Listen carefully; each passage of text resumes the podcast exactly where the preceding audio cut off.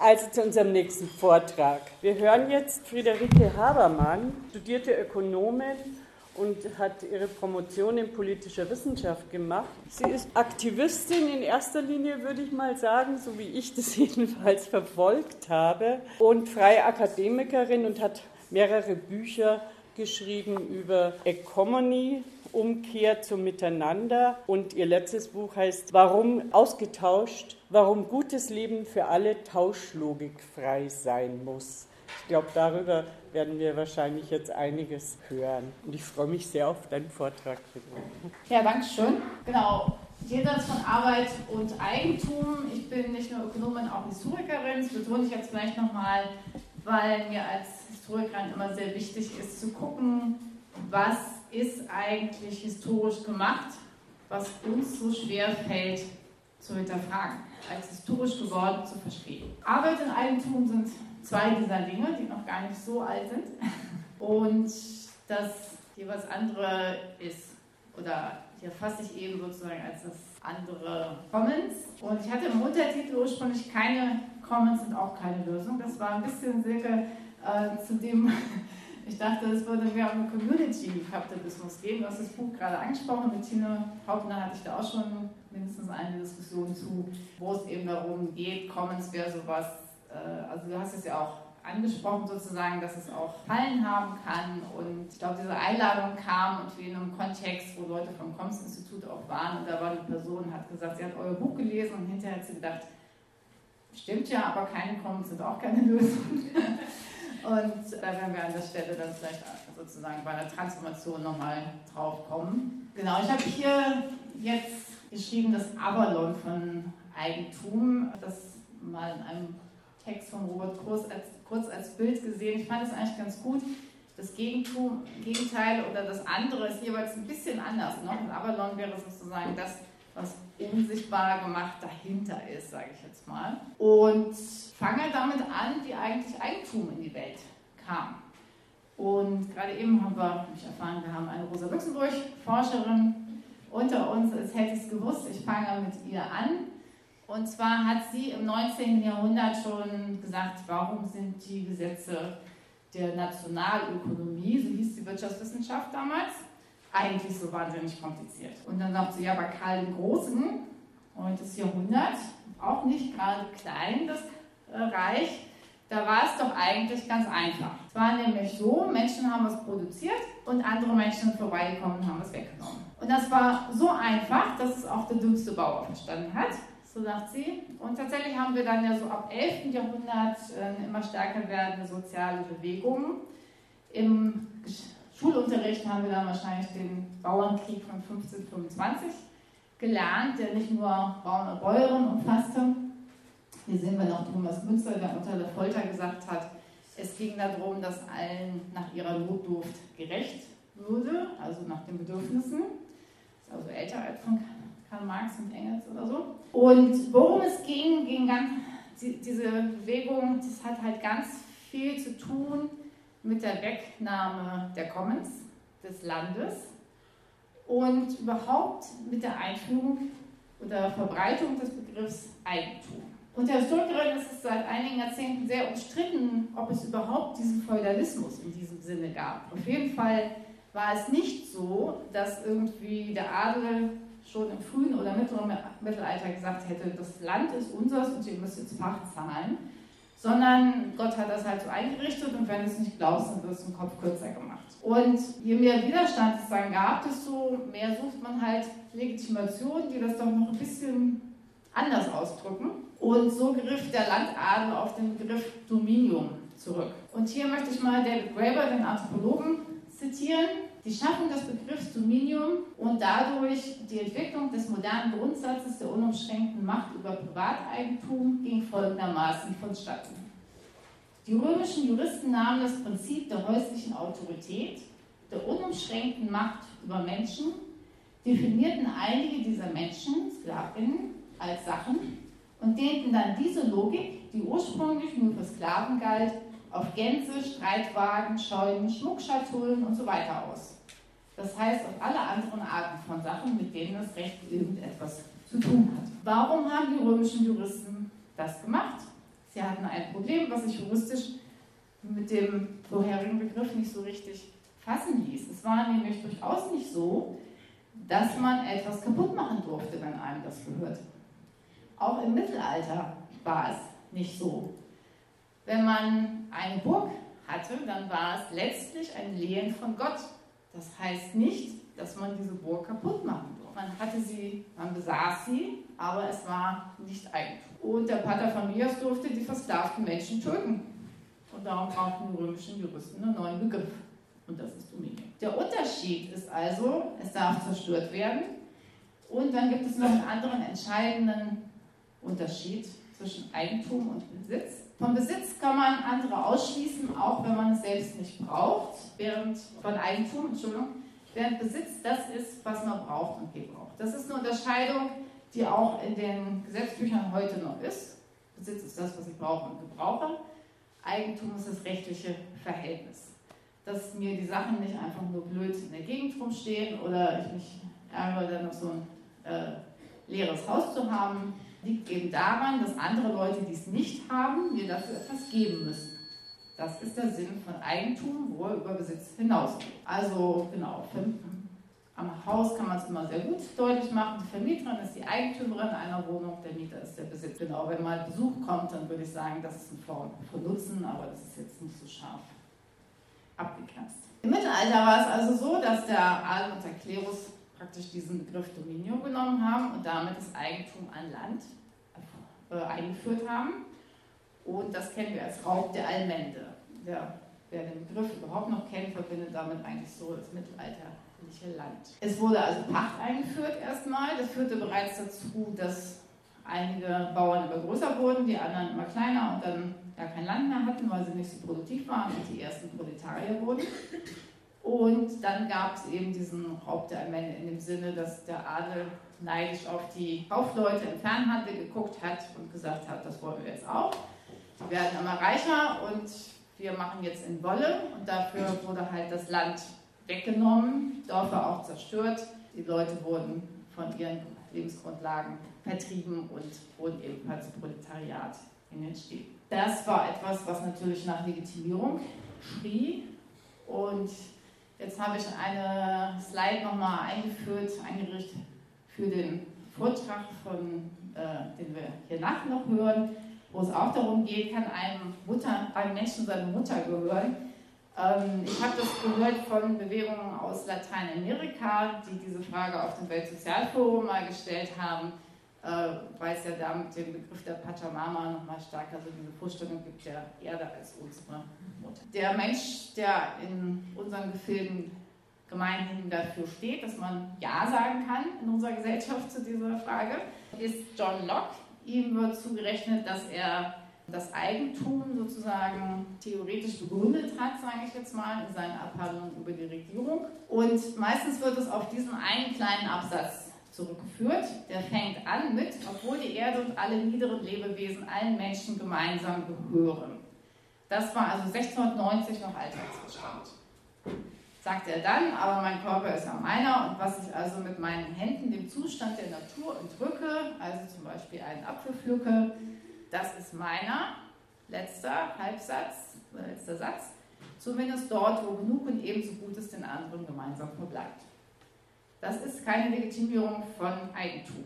Das ist eine Legitimierung von Besitz, von Commons im Grunde. Ich mache Bedürfnisbefriedigung und achte darauf, dass die anderen auch ihre Bedürfnisse befriedigen. Trotzdem würde ich zustimmen, es liegt sozusagen natürlich die Veränderung der Gesellschaft einfangend durchaus in diesem Text auch, wie Eigentum begründet wurde. Aber wir müssen dafür immer mehr zwischen die Zeilen gehen. Einige Seiten weiter heißt es, mir gehörte uns auch das Gras, das mein Pferd gegessen und der Torf, der mein Knecht gestochen. Warum das denn? Weil der Knecht ist ja irgendwie auch eine Person. Weil es Menschen gibt, die nicht zu Eigentum fähig sind. Knechte, Frauen, Indigene, haben wir gleich noch zu. Und diese können nicht als Teil der bürgerlichen Gesellschaft betrachtet werden, da deren Endzweck die Erhaltung des Eigentums ist. Zitat Ende. Fehlt hier übrigens eine interessante Begründung für den modernen Staat. Er schützt das Eigentum weil sonst Menschen vielleicht doch eher finden, tatsächlich, dass man darauf achten sollte, ob die anderen Menschen auch noch was abkriegen und nicht, dass es so ist. Also es im Alltagsverstand eben vielleicht nicht unbedingt so ist, dass es gut geheißen wird, wenn acht Menschen so viel gehört wie der ärmeren Hälfte der Menschheit, was wir heute unter Eigentum verstehen. Bei Locke geht es dann aber auch nochmal ganz stark um die Produktivität und im Grunde sagt er dann, wenn jemand seine Produkte nicht auf den Markt bringt, dann sehen wir daran, er war nicht produktiv genug. Und nur wenn man was auf den Markt bringt, dann hat man wirklich produktiv sein Land genutzt und dann ist man zu Eigentum berechtigt. Knechte bringen nicht auf den Markt, ja, Frauen haben meistens dann auch eher noch viel mit Kinderaufziehen zu tun gehabt und waren zwar nicht so entrechtet wie nach der Französischen Revolution, aber auch schon meistens nicht die Eigentümerin. Oder, und ganz stark hat das natürlich, das hier ist die Begründung der Kolonialisierung geworden. Die ganzen Menschen in den Kolonien waren nicht fähig, das auf den Markt zu bringen, weil sie gar kein Interesse hatten, es auf den Markt zu bringen. Natürlich gab es überall funktionierende Wirtschaftsstrukturen, aber halt keine Marktwirtschaft. Und so konnte man aber sagen, die sind nicht fähig, Eigentum draus zu machen. Hier noch ein Zitat von 1885. Und deshalb haben sie ihre Ansprüche auf Eigentum verwirkt. Genau, also Commons als das Nicht-Eigentum, aber non andere, wie auch immer. Und Allmende ist halt, ich hatte das schon gesagt, in unserer Vorstellung meistens eben nicht nur, dass es das Land ist, sondern eigentlich diese Vorstellung von der einen Wiese im mittelalterlichen Dorf, so hatte ich das ursprünglich gelernt. Und auf dieser einen Wiese können dann die Bauern Bauern in der Vorstellung auch ähm, ihre Schafe schicken. Das geht zurück auch wesentlich auf den Aufsatz von Garrett Hardin von 1968, die Tragödie der Allmende, wo er sagt, dann ist ja klar, alle schicken so viele Schafe wie auch irgend geht auf diese Wiese und dann ist sie überweidet und dann ist sie kaputt. Und das ist über Jahrzehnte das einzige gewesen, wie noch Commons in Wirtschaftswissenschaften vorkam. Nicht zufälligerweise ein Jahr nach der Finanzkrise hat dann Eleanor Östrom als erste Frau und als Nichtökonomin den sogenannten Nobelpreis für Wirtschaft bekommen, indem sie festgestellt hat, dass Commons eigentlich in der Regel funktionieren, weil etwas passiert, was in Wirtschaftswissenschaften in der Regel nicht vorkommt. Menschen sprechen miteinander und können sich Regeln geben auch. Aber selbst in dem Aufsatz von Garrett Hardin steht eigentlich schon geschrieben, darin liegt die Tragödie. Jeder Mann ist fester Bestandteil eines Systems, das ihn seine Herde grenzenlos zu vermehren zwingt. Und das in einer begrenzten Welt. Dieses System ist nicht die Allmende.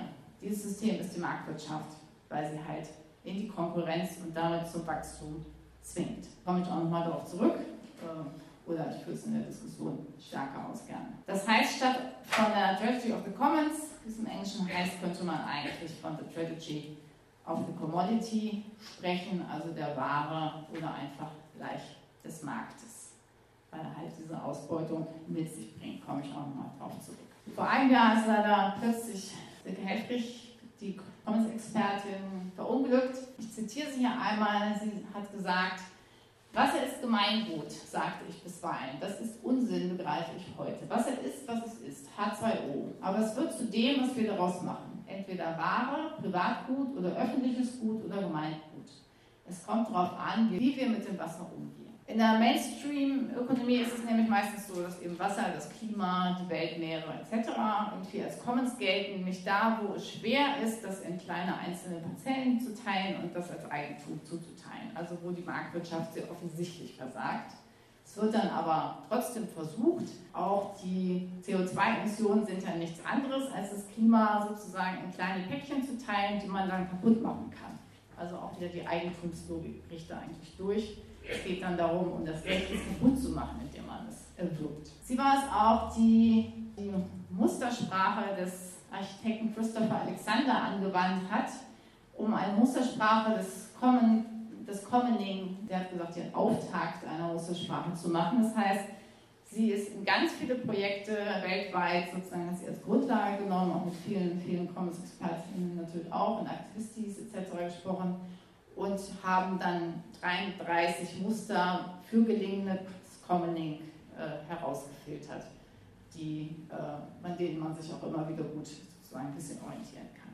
Das heißt, ich bin auch beim Commons-Institut, es ist eigentlich ziemlich sozusagen, wir sind uns da alle einig, dass es nicht so ist, dass Commons irgendwelche Eigenschaften gut sind, sondern dass Commons gemacht werden durch Commoning. Und wenn bei Besitz, also Besitz ist eine Annäherung vielleicht zu Eigentum an Commons, aber Commons hat halt noch dieses Cum mit drin, das heißt, es geht auch darum, das mit anderen zusammen zu machen und Munus ist gleichzeitig die Gabe wie auch die Aufgabe. Das Commoning bedeutet nämlich auch das Hüten, es bedeutet das Herstellen. Commons basiert und Commons schaffend. Und damit ist Commons eben auch das andere, sagen wir jetzt doch mal, von Markt. Und Markt ist nichts anderes als Tauschlogik. Das ist ein Begriff, der, sich, der sozusagen entstanden ist in den Diskussionen von Menschen, die versucht haben, ohne Markt zu wirtschaften. Und zwar, weil er sehr runterbrechbar ist. Kommen also zum zweiten Teil von Commons als das Avalon von Arbeit. Jeder Markt, und das heißt jede Tauschlogik, erzeugt künstliche Knappheit und damit Ausschluss von ausreichenden Ressourcen. Warum ist das so? Es wird ja in fast jedem wirtschaftswissenschaftlichen Einführungsbuch so diese Geschichte wiedergegeben davon, wie Geld in die Welt gekommen wäre. Ich habe das als Comic schon im Vorschulalter gesehen, hat mich voll überzeugt damals, dass der Bäcker, der will ein Pullover oder der Pulloverstricker will ein Fahrrad und der Fahrradhändler will irgendwas anderes und das ist total kompliziert und deshalb hat man Geld eingeführt. Diese Geschichte ist vollkommen ausgedacht. Es hat nie eine Gesellschaft gegeben, in der Individuen untereinander getauscht haben innerhalb von Gesellschaften, bevor es Geld gab. Was ist, natürlich haben Menschen was ausgetauscht. Und was ist dann der Unterschied? Selbst Janis Varoufakis hat in seinem Buch, wie ich meiner Tochter die Wirtschaft erkläre, genau dieses Beispiel. Die ersten Vorfahren, die ausgerechnet einen Apfel und eine Banane miteinander getauscht haben, hatten einen unvollständigen Markt gemacht schon. Ich mache es immer so rum, ich habe die tolle Banane, also ich habe die Banane, Sie haben den Apfel und Sie sagen jetzt vielleicht, Sie hätten gerne die Banane. Dann kann ich Ihnen die Banane schenken. Dann sage ich aber, hm, ich habe aber auch Hunger, also brauche ich auch was, auch Apfel oder Banane, ist mir egal, aber wir müssen tauschen. Das ist bedürfnisorientierter Tausch. Das hat es immer gegeben, dagegen ist nichts zu sagen. Problematisch wird es, wenn ich sage, Ihr Apfel ist leider nicht so viel wert wie meine Banane und deshalb breche ich jetzt was von meiner Banane ab. Und ob ich die andere Hälfte selbst aufesse oder ob ich sie jetzt hier in den Dreck schmeiße und vor ihren Augen zertrete, geht sie einen Scheißdreck an, weil ihr Apfel nicht so viel wert ist wie meine Banane. Das wäre unseren Vorfahren extrem absurd vorgekommen, uns aber nicht, denn das ist die Logik. Wenn ich einen ganzen Bananenhaufen habe und sie haben gar nichts, vergammeln meine Bananen zum großen Teil und sie verhungern. Und das ist das, was passiert in der Welt seit Mitte des 19. Jahrhunderts. Mike Davis nennt das die Victorian Holocaust im englischen Originaltitel oder hier die Geburt der dritten Welt. Die Lebensmittel gehen dahin, wo das Geld ist und nicht dahin, wo die Menschen hungern. Was bis heute zu der paradoxen Situation führt, dass es ausgerechnet auch noch häufig die Bauern und Bäuerinnen selbst sind. Das hat was ganz viel mit Identitätskonstruktion zu tun. Wir sehen hier diese Menschen, die so ausgehungert sind. Und ich würde behaupten, auch wir haben bis heute das Bild im Kopf, die sind nicht unseresgleichen, weil sonst würden wir es nicht als Kollateralschaden dieses Wirtschaftssystems hinnehmen, seit ich denken kann, dass sich tausend Menschen an ihn verhungern Tag für. Nochmal in Zitaten von David Graeber. Seit Jahrhunderten suchen Forscher mittlerweile nach diesem sagenhaften Land des Tauschhandels, alle ohne Erfolg. Also Tausch vor Geld hat es nicht gegeben. Oder Carolyn Humphrey, schlicht und einfach wurde nicht ein einziges Beispiel einer Tauschwirtschaft jemals beschrieben, ganz zu schweigen davon, dass daraus das Geld entstand. Wie hat sich also dieses Geldsystem verbreitet? Earl Grey, der uns heute nur noch als Teesorte bekannt ist, hat es auf zwei einfache Schritte zurückgeführt. Er hat gesagt, wie bringen wir die Schwarzen, hat wahrscheinlich ein anderes Wort gehabt, dazu, dass sie auf unseren Plantagen arbeiten, weil wir brauchen ja Arbeitskräfte. Und die hatten ja nun mal leider alle funktionierende Wirtschaftsformen. Man muss ihnen erstens das Land wegnehmen, das wurde sehr erfolgreich gemacht, oder es wurde einfach verbrannt. Und man muss Steuern einführen. Wenn es Hüttensteuern gibt, dann können die Leute so gut subsistent leben wie auch immer oder in ihren Wirtschaftssystemen, die es vorher gab. Aber wenn sie in der Währung zurückzahlen müssen, dann müssen sie halt arbeiten gehen oder sie müssen sich in den Geldkreislauf einbegeben mit dem Verkauf ihrer Produkte. Und ich habe hier mal das Labor gelassen. Ich finde es im Englischen ganz anschaulich. Labor kommt von laborieren. Im Deutschen laboriert man an Krankheiten. Das heißt nicht einfach nur aktiv werden. Trabajo und Travail kommt vom Folterinstrument, Tripolare, Rabot, Rab, im Russischen kommt von Sklave. Das heißt, Arbeit ist nicht einfach nur aktiv werden, sondern Arbeit heißt, ich muss unter bestimmten Bedingungen arbeiten und nicht, weil ich gerade entscheide, ich gehe jetzt Kartoffeln ernten oder sowas. Und das hat natürlich wieder viel mit Eigentum zu tun oder eben mit dem Bananenhaufen. Weil wenn ich den Bananenhaufen habe, dann kann ich mir jetzt ganz viele Tätigkeiten ausdenken, die ich mir von ihnen wünsche. Füße massieren oder was auch immer. Und dafür gibt es dann halt Bananen. Das ist dann Arbeit. Das heißt, diese Arbeit hat natürlich viele Auswirkungen. Den Leistungsdruck. Es geht nicht darum, wer kann am besten Füße massieren. Die Versagensangst, die uns dann schon als Schülerin nachts schlecht schlafen lässt und die Entfremdung. Das kann heißen, äh, ich mag gar keine Füße massieren oder ich mag gar keine kleinen süßen Schweinchen schlachten, aber ich muss meine Miete bezahlen. Oder es kann heißen, ich massiere total gerne Füße, aber vielleicht nicht gerade von der Person, die es gerade möchte oder nicht unter äh, diesen Arbeitsbedingungen und nicht ein Leben lang, hier habe ich das Beispiel, liebstes Hobby spazieren gehen, deshalb sehen wir einen Menschen im Wald stehen, egal ob massieren oder Füße massieren oder was auch immer, man muss es dann halt Montagmorgen von 9 bis 5 und das bis Freitag und das ein Leben lang und besser als alle anderen, die auch diesen Traumjob haben wollen, machen können. Das heißt, jede Tätigkeit unterliegt halt dieser Entfremdung. Es führt auch dazu, dass wir in einer Gesellschaft leben, die auf strukturellem Hass basiert, denn wenn ich den Traumjob kriege, dann sie nicht mehr wenn ich meinen Lebenslauf aufhübsche, dann mache ich nichts anderes, als die Lebensläufe aller anderen schlechter machen. Und nur erwähnt, vorhin schon mal erwähnt, ich werde es aber trotzdem nicht ausführen, weil es jetzt, glaube ich, zu viel wird. Der Markt zwingt dazu, immer zu wachsen. Damit er stabil bleibt, brauchen wir 3%. Wenn wir 3% haben, haben wir in 23 Jahren eine Verdoppelung des gesamten wirtschaftlichen Outputs. Beim nächsten Mal sind noch 15 Jahre etc. Die Verzehnfachung haben wir in 78 Jahren. Das alles geht nicht mit einem Planeten zusammen. Der Spiegelkolumnist Christian Stocker hat vor einem Jahr ziemlich genau gesagt, wenn Angela Merkel äh, meint, sie müsse der Bevölkerung das Exponentialwachstum für die Corona-Krise beibringen, warum dann eigentlich nicht fürs Wirtschaftswachstum?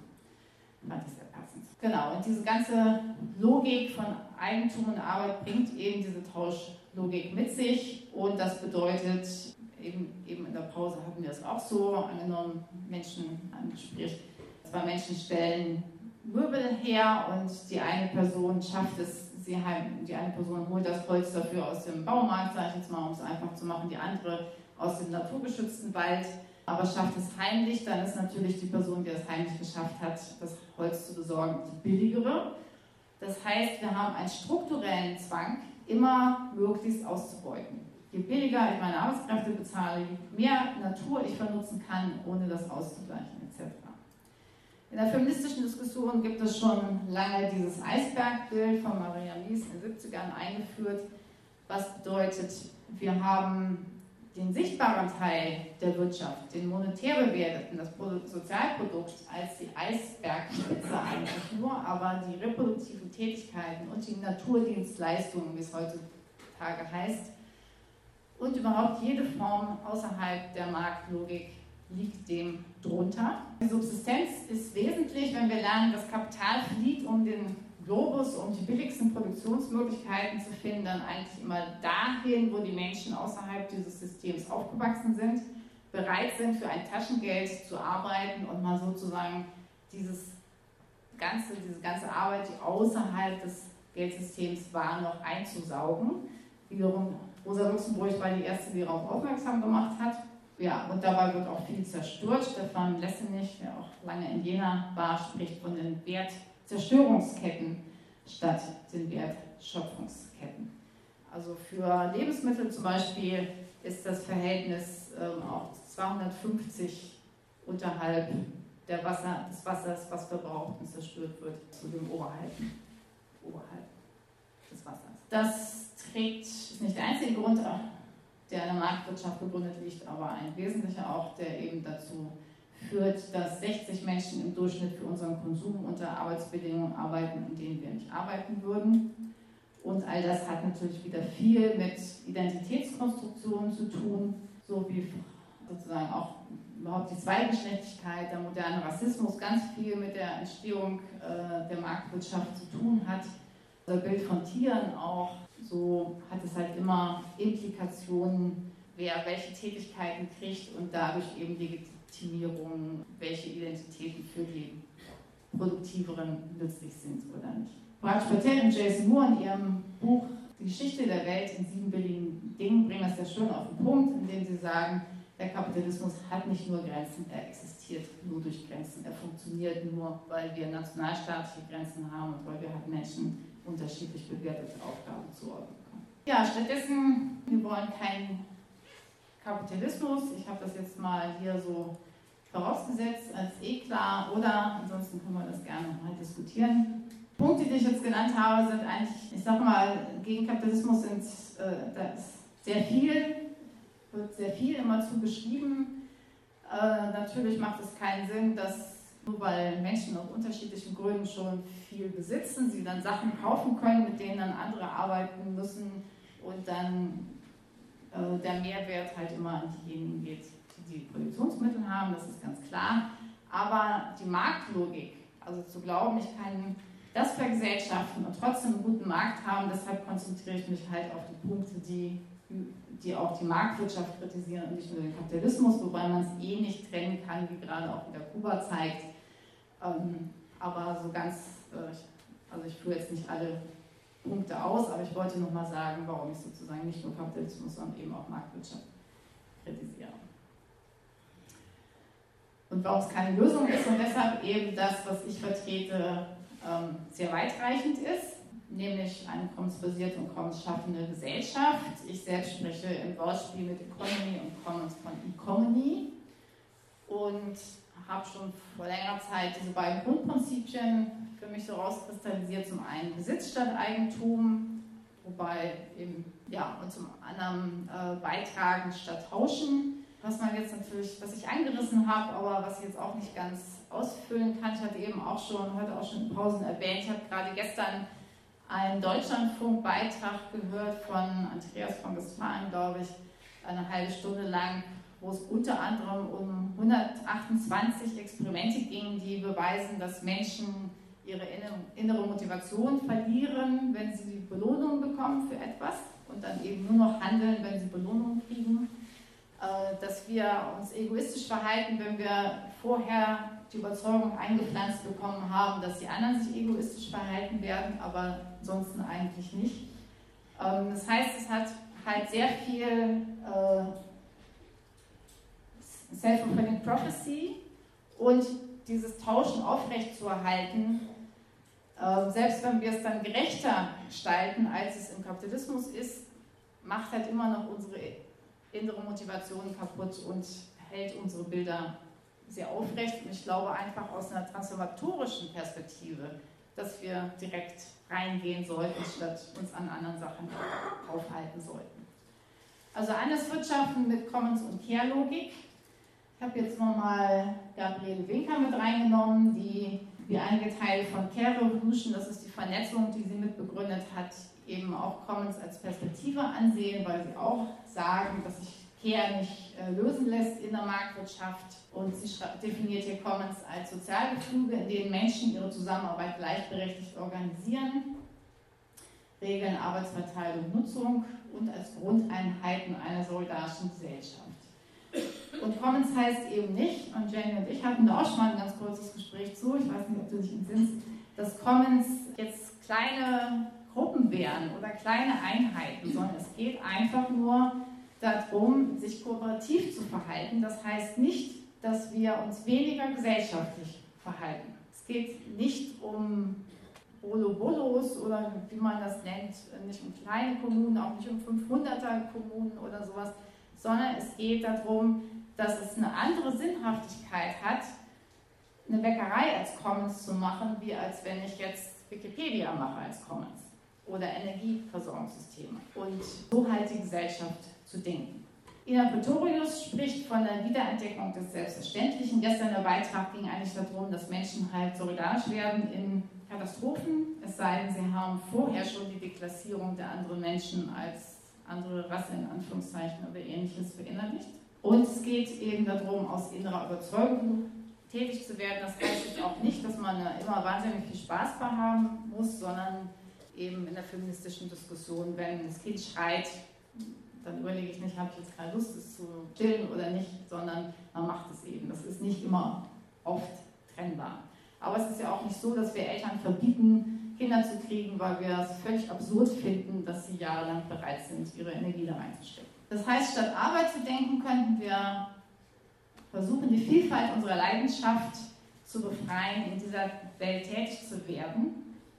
Und statt Eigentum zu denken, eine Gesellschaft, in der alle so haben können, dass wir gut sein können, statt der Marktallokation miteinander Bedürfnisse zu befriedigen oder basisdemokratisch statt im Konkurrenzkampf und statt uns dem Wachstumszwang auszusetzen, der dazu führt, dass wir ständig Müll produzieren müssen, selbst wenn es das neueste iPhone ist, ähm, dass wir es eigentlich auch nur produzieren, damit es dann sofort vom übernächsten iPhone ersetzt werden kann, dass wir uns der Sorge für das Leben widmen können. Dafür müssen wir eben verstehen, dass wir wenig für mich ist das immer so ein queer-theoretisches Moment sozusagen, nicht so wie wir nicht nur Männer und Frauen heutzutage mal denken, eben zu verstehen, dass diese Wirklichkeiten nicht aufgehen in Individualität versus Gemeinschaft oder ich bin entweder egoistisch oder altruistisch. Dass ich arbeiten muss, aber Frau sein will, stimmt für mich überhaupt nicht. Weder arbeite ich gerne noch bin ich gerne faul, aber ich bin immer irgendwie tätig und natürlich auch die Binarität, Gegensätzlichkeit von Eigentum versus Besitzlosigkeit. Ist eine erst mit dem Eigentumsbegriff äh, wirklich in die Welt gekommen. Und nochmal kurz reingeholt, einfach auch nochmal um diesem Bild der kleinen Gemeinschaften entgegenzuwirken, beziehe ich mich immer ganz gerne auf Jeremy Rifkin als weltweit bekanntester Zukunftsforscher für die Energiefrage, auch Bundesregierungsberater gewesen der in seinem Buch Die Null Grenzkostengesellschaft eigentlich auch nichts anderes als eine Economy entwirft. Als Zukunftsforscher muss man natürlich mal sagen, nicht das will ich gerne oder das ist toll, sondern man muss sagen, das wird so. Macht es halt an dem zusammenbrechenden Preissystem fest, weil er sagt, es wird zu billig, Sachen zu produzieren, dass es nur noch in Monopol, die Marktwirtschaft sich nur noch in Monopole retten kann. Und sieht deshalb ein neues Wirtschaftssystem, nämlich die Commons, die ökonomische Weltbühne betreten. Und zum Eigentumsbegriff sagte damit, die Demokratisierung der Fabrikation bedeutet, irgendwann schließlich jeder Zugang zu den Produktionsmitteln hat, was die Frage, wer sie besitzen und darüber verfügen soll, irrelevant macht und den Kapitalismus mit ihr. Ich mag diesen Zweckoptimismus, den er eben als Zukunftsforscher dann noch haben muss. Aber ich beschäftige mich auch ein bisschen anders noch mit Transformation. Wie kommen wir dahin? Ich bin seit 40 Jahren politisch aktiv, das heißt, es hat mich schon viel bewegt. Äh, vor ein paar Jahren habe ich mich mit Christian Felber für Gemeinwohlökonomie, mit Silke Helfrichs für Commons, mit Matthias Schmelzer für Degrowth, mit Dagmar Emshoff für solidarische Ökonomie und mit Thomas Dönnebrink für kollaborative Ökonomie zusammengetan. Und wir haben gesagt, es ist nicht so, dass wir jetzt alle uns was am Schreibtisch ausgedacht haben und jetzt sagen, wir meins ist aber besser als deins, sondern dass wir einfach unterschiedliche Bewegungen betreten für etwas, und natürlich nicht wir als Individuen, sondern die Bewegung, für die wir stehen. Das, wo wir hinwollen, ist, ist eigentlich das Gleiche, nämlich eine bedürfnisorientierte, wirklich demokratische Gesellschaft. Und wir hatten als Netzwerk ökonomischer Wandel dann gesagt, es geht darum, die Märkte am Gemeinwohl auszurichten, um Konkurrenzlogik zurückzudrängen. Und inzwischen, nach Silkes Tod, haben wir uns nochmal relaunched als NowNet, auch mit vielen anderen zusammen. Bringt es ein bisschen prägnanter auf den Punkt. Ich nehme das mal mit dieser Folie Markt abbauen oder Marktkonkurrenz abbauen. Wenn wir diese ganzen Folgen, die Markt hat, nicht mehr wollen, dann muss jemand anders entscheiden. Aber wenn wir nicht wollen, dass es ein zentralisierter Staat macht, dann heißt das, wir müssen die Gesellschaft immer mehr umfassend demokratisieren. Und wenn wir die Gesellschaft immer demokratischer sehen, dann machen wir die Erfahrung, dass es nicht einfach darum geht, jetzt nochmal öfter wählen zu gehen. Ich finde, Deutsche Wohnen enteignen ist da ein tolles Beispiel auch. Gewählt habt ihr, aber ihr merkt, ihr müsst trotzdem in die Häuser reingehen und ihr organisiert weiter die MieterInnen. Das finde ich auch ganz toll. Und seit Du hast es ja auch sozusagen, diese, ich weiß das Zitat nicht mehr, was du gebracht hattest, aber es ging eben auch um diese Selbstermächtigung in diesem Prozess. Und genau dieser Lernprozess ist nichts anderes als in vertieft demokratischen Prozessen schon mal Commons aufzubauen, Alternativen aufzubauen. Und so gehen die drei Wege ineinander über. Und genau, das, wir stehen halt mit unseren verschiedenen Bewegungen an unterschiedlicher Stelle. Biome geht in die Richtung, ist nicht so ganz, aber so Community Supported Everything nimmt halt das solidarische Landwirtschaftsprinzip und überträgt es auf andere Bereiche. Das heißt, man hat den Markt völlig ausgehebelt, sondern man ermöglicht sich gegenseitig zu produzieren und zu konsumieren in Form einerseits Marktkonkurrenz zurückzudrängen, aber auch schon Commons aufzubauen oder eben Deutsche Wohnen, hatte ich eben schon was zu gesagt. Oder vor zwei Jahren hatten wir uns im Lockdown mit Deutsche Wohnen war bestimmt auch dabei, aber alle möglichen, ich weiß gar nicht mehr, Bewegungen zusammengefunden und haben dann letztes Jahr Solidarität geht anders eine Kampagne gemacht, auf der Grundlage, dass wir herausgefiltert haben, was sind eigentlich unsere Forderungen, die wir doch alle teilen. Nämlich materielle Grundgeborgenheit für alle, dafür Reichtum rückverteilen, das Falsche lassen, das heißt raus aus dem Fossilen, rein ins Neue, rein in die Erneuerbaren. Veränderung braucht natürlich Zeit, also Arbeitszeit verkürzen, Platz für Sorge ist ein Slogan von Carol Revolution letztes Jahr im Leben aller und natürlich auch das Solidarität und Teilbar ist. Auch das sind auf gesamtgesellschaftlicher Ebene Bereiche, wie man Markt zurückdrängen kann, äh, fassen kann und eine äh, Grundlage für wirkliche Demokratie legen kann. Und dabei, was wir tun können jetzt, ist praktisch schon gelauncht. Äh, wir wissen also irgendwas technisch noch nicht, aber nächste Woche wahrscheinlich ist eine Webseite, wo wir angefangen haben, alle möglichen Praktiken zu sammeln, von individuell bis gesellschaftlich, die sich einordnen lassen in diese drei Wege.